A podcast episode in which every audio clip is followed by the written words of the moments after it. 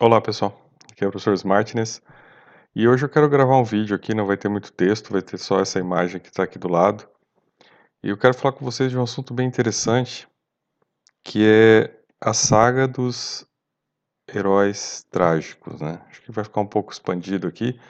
São dois filmes que tratam desse assunto, né? São dois filmes que eu coloco essa temática dentro de uma ideia de libertarianismo de quarta geração, né? Então, só para recapitular, para quem não viu os outros vídeos, né? Considera de primeira geração libertarianismo, e ainda não chamando de libertarianismo, mas o anarcossocialismo. É, a segunda geração já é o chamado anarcocapitalismo, né? Onde a gente tem uma modificação aí, né? Sai o socialismo, entra o capitalismo. A terceira geração do libertarianismo, já podemos chamar assim de libertarianismo, que é onde há o surgimento do indivíduo, não é? Com as suas prerrogativas, com a sua individualidade, com uh, o seu espaço, né? E a limitação do poder do Estado, o afastamento do Estado do indivíduo. Então, quando surge o indivíduo, surge então esse terceiro, essa terceira geração, né? Quando o indivíduo passa a ter relevância, quando, né? Os seus direitos de escolha, né, de, de, de, realização individual da vida existem, nós começamos a falar então do libertarianismo de terceira geração. E no libertarianismo de quarta geração, seria um libertarianismo mais filosófico, né? mais existencialista, né? E talvez um de quinta, talvez um libertarianismo mais no campo da espiritualidade, tá? Então, se a gente pudesse trabalhar em cinco gerações, são essas, né? A gente tenta é, melhorar esse conceito e eu acho que ele está cada vez mais chegando nesse contexto que eu estou agora passando aqui para vocês.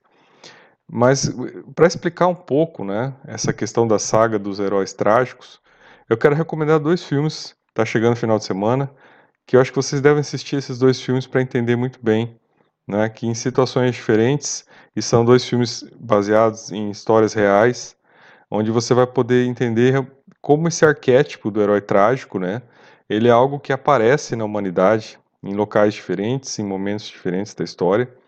E eu acho que se vocês forem buscar os filmes baseados em, em fatos verídicos, né, histórias reais, vocês vão encontrar vários filmes aonde a saga vivida ali é geralmente de um herói trágico, né?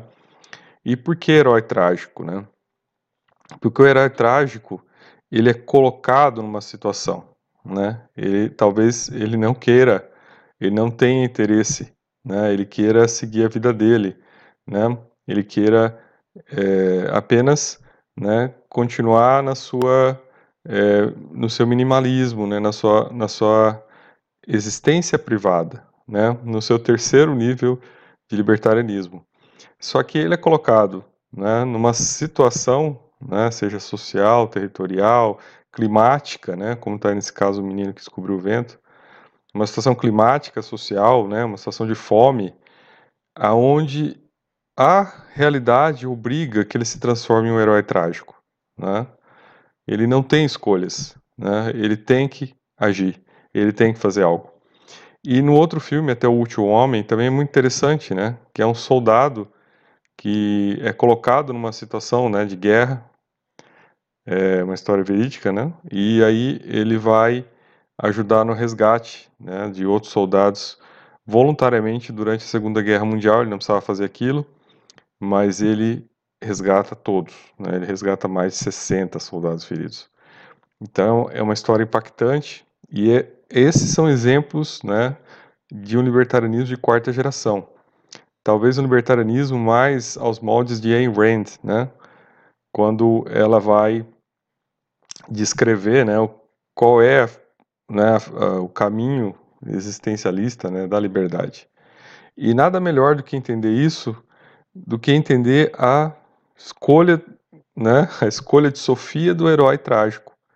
Porque o herói trágico, ele tem opções, né? Ele pode simplesmente aceitar as situações que lhe são impostas, né, diante da tragédia que ele está vivendo e deixar as coisas correrem, né? Ele trabalhar abaixo do seu potencial. Mas existem pessoas que, né, uma vez expostas a situações trágicas, né? E aí vem aquele provérbio, né? É, é, no, é no fogo que o, que, o, que o aço é forjado. Então, nas situações trágicas, né? Existem pessoas que elas conseguem dar o máximo delas, né? Elas conseguem então buscar dentro de si uma resiliência, uma força interna, uma chama, uma luz que faz elas né, realizarem o que precisa ser realizado. Então esse, esses dois filmes que eu quero recomendar aqui para vocês, eles trabalham com isso. E a reflexão que todos nós temos que ter quando vemos esses filmes baseados em histórias reais e em situações trágicas, extremas, né? São dois filmes que trabalham com situações extremas. Vocês vão perceber que são duas pessoas, né, normais, em vidas comezinhas, né, vidas simples, que de repente, né, são colocadas numa situação que elas têm que tomar uma decisão e aí elas se superam, elas vão além de si, né? Elas conseguem encontrar o melhor que elas têm dentro delas e colocar aquilo em prática. Então, se a gente for pensar, né, o que seria o libertarianismo de quarta geração, né, dentro dessa concepção, né, de uma filosofia, de uma visão existencialista, né, até, até dármica, né? Falando um pouco de hinduísmo, mas aí já não queria entrar na quinta geração, mas o Dharma ele tem muito mais a ver com a existência material do que com né, o Sartori, o que existe depois da vida. E aí, nesse sentido, o Dharma enquanto missão de vida, né, da pessoa conseguir fazer uma realização que provoque a libertação de si ou dos demais. Então isso é muito interessante. E esses dois filmes permitem que a gente faça uma reflexão. Nesta reflexão, você pode também repensar a sua própria vida, né? Qual é o seu papel, né? Qual é a sua missão diante da realidade, né? Talvez não uma realidade, ou talvez sim uma realidade tão trágica como a dos filmes, talvez não, né? Porque vocês vão ver que são situações extremas, né? É, mas que elas exigem que né, os heróis trágicos apareçam. Né? E é nessa hora né, em que o ferro e o aço são forjados no fogo. Quer dizer, essa hora que a resiliência é testada, essa hora é em que realmente tem que se colocar né, as forças, todas as suas forças, todas as suas melhores intenções, todas as suas melhores energias para que elas cooperem, para que as coisas caminhem para algo melhor, né? E daí a decisão individual, a escolha individual, a liberdade de, né, de assumir a responsabilidade por essa modificação, ela está dentro de cada um de nós.